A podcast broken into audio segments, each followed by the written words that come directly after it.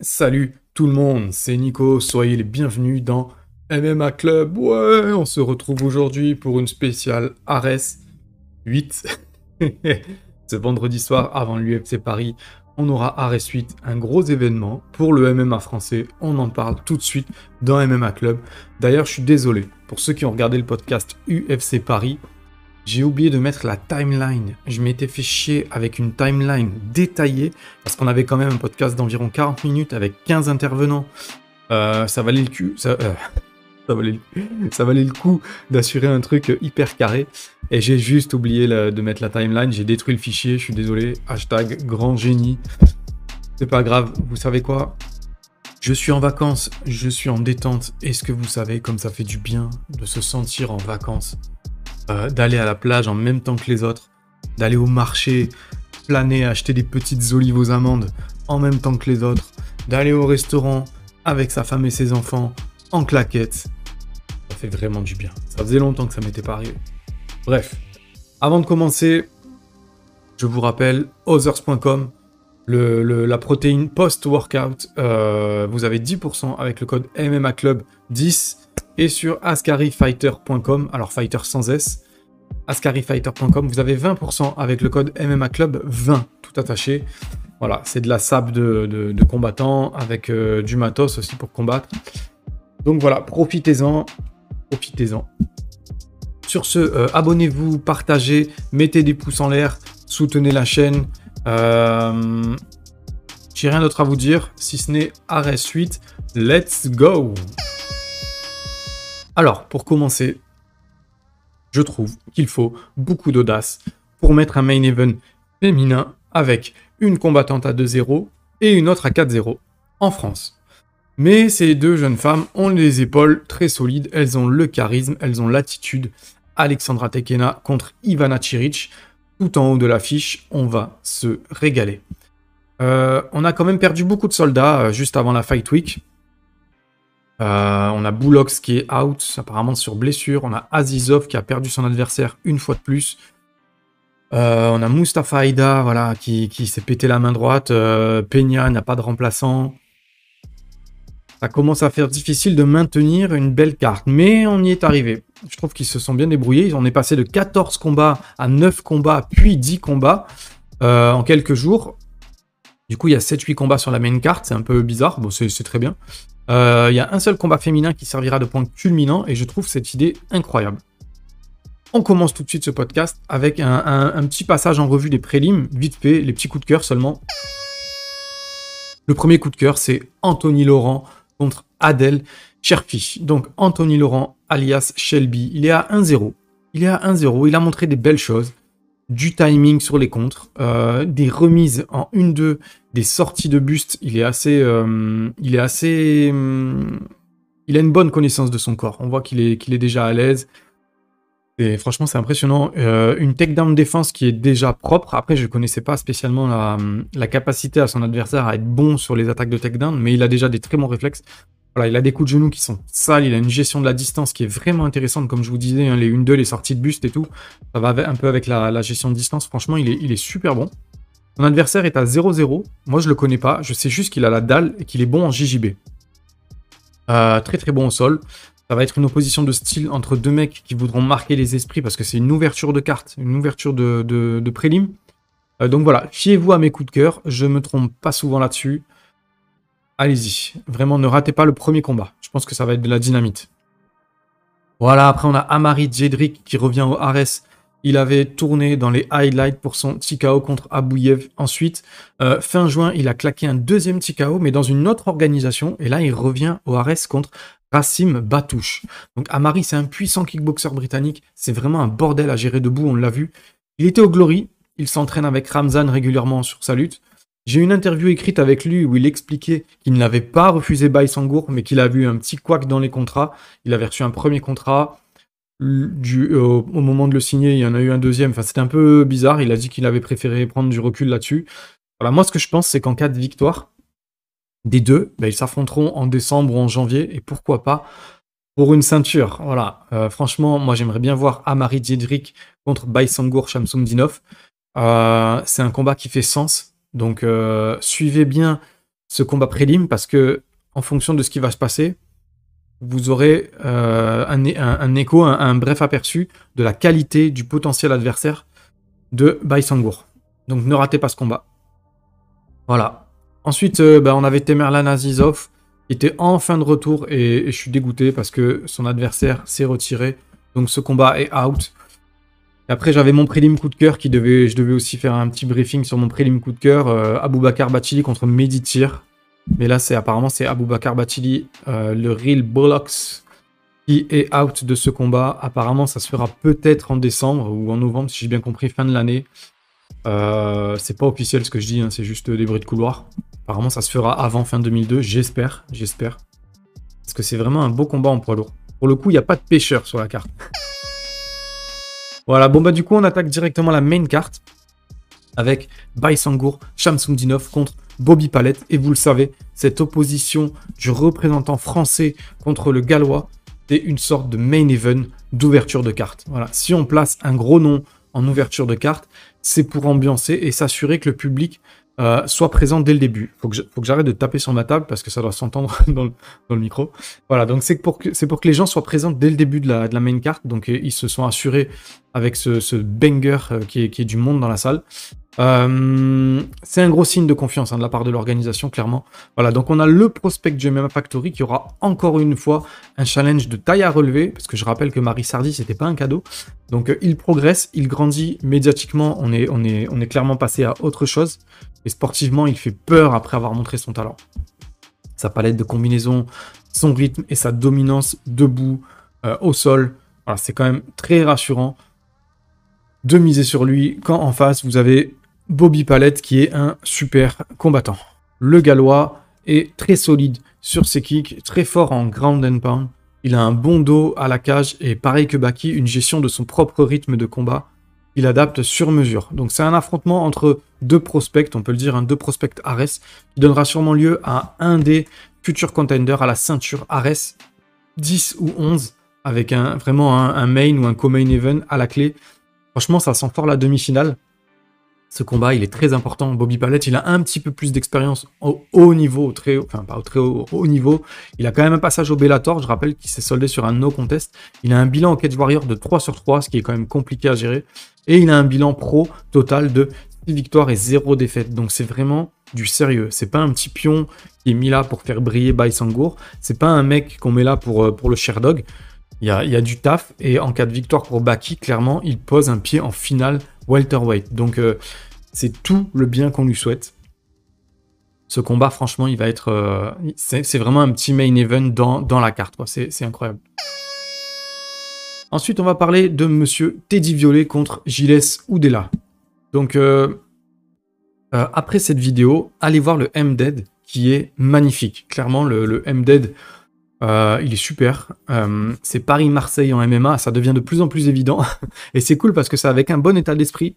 Euh, on n'est pas sur un truc euh, un peu fou, tout ça, où ça se tape sur la gueule gratos. Là, c'est on, met Paris-Marseille à une autre échelle, sur une ambiance plutôt, voilà, bon enfant. Il n'y a pas de souci, il n'y a pas d'animosité. C'est dans, dans, un très bon état d'esprit, donc c'est cool, c'est sportif.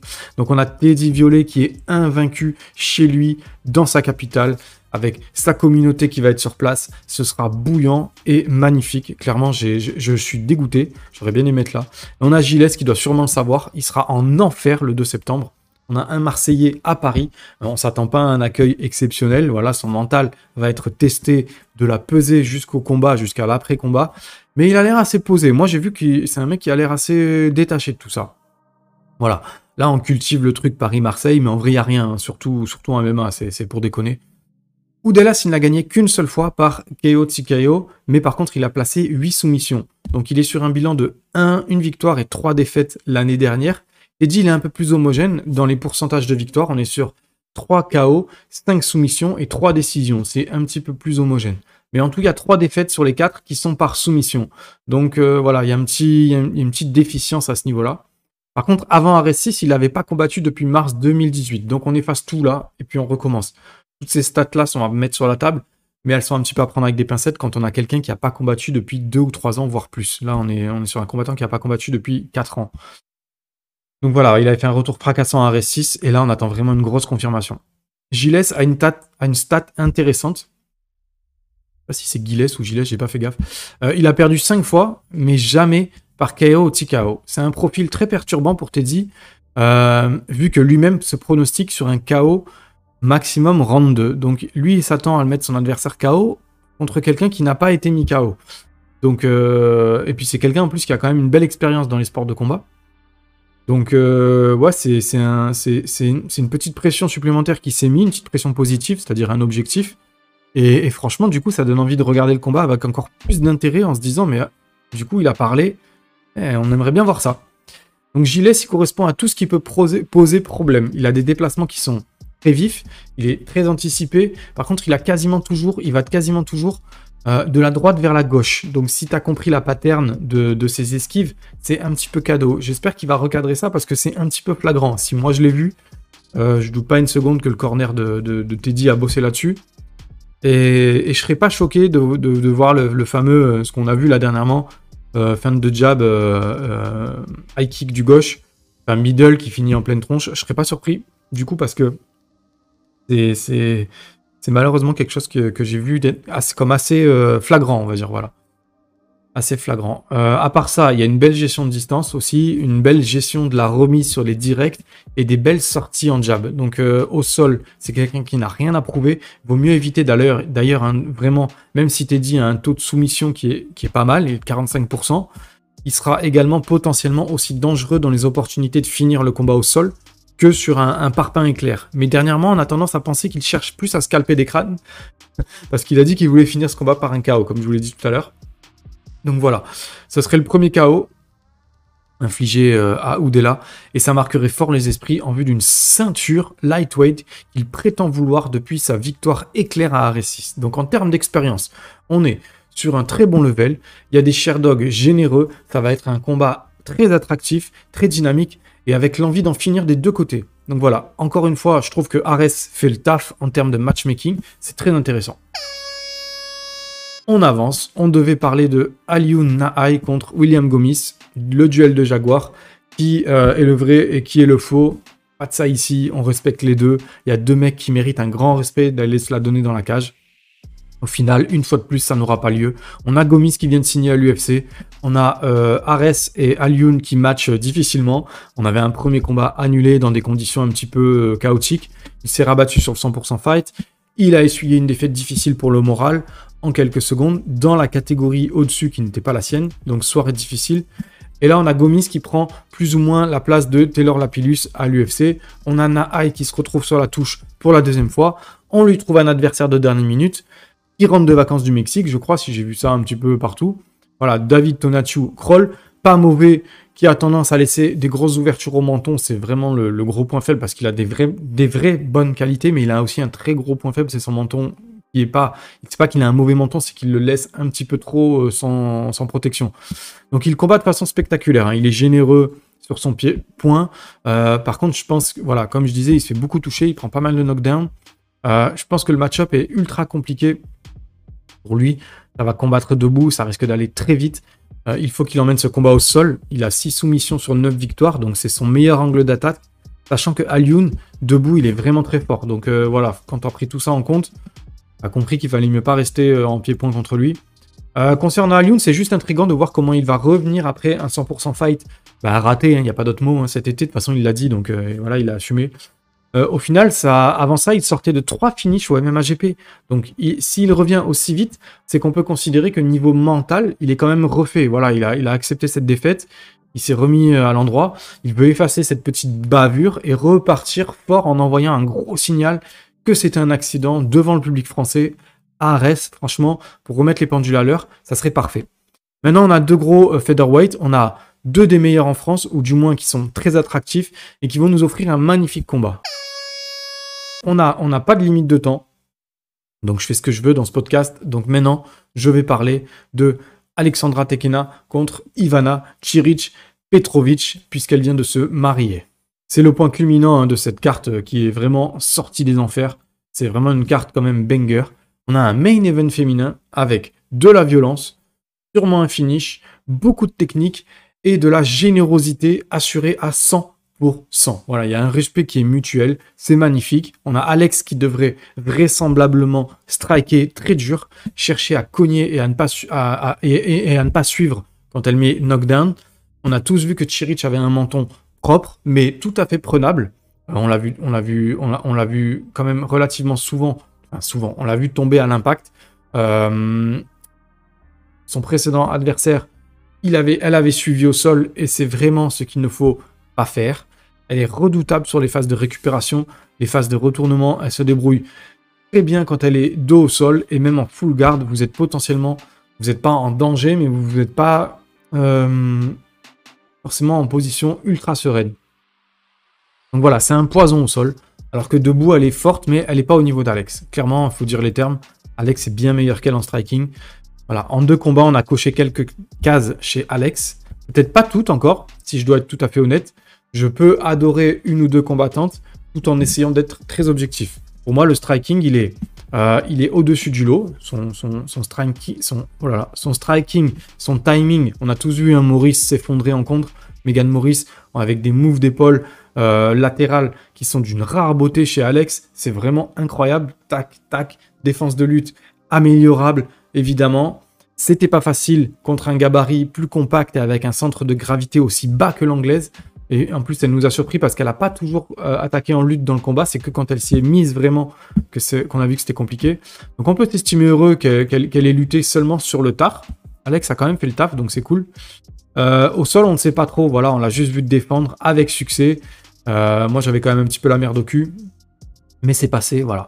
En termes de cardio, on est 5 euh, sur 5 voilà, en termes de lucidité après un gros effort physique ou mental. Le soccer kick nous a fait un petit peu peur. Mais ça, ça peut arriver euh, un petit manque de. Pas de lucidité, mais voilà, un peu de, fatigue quand même.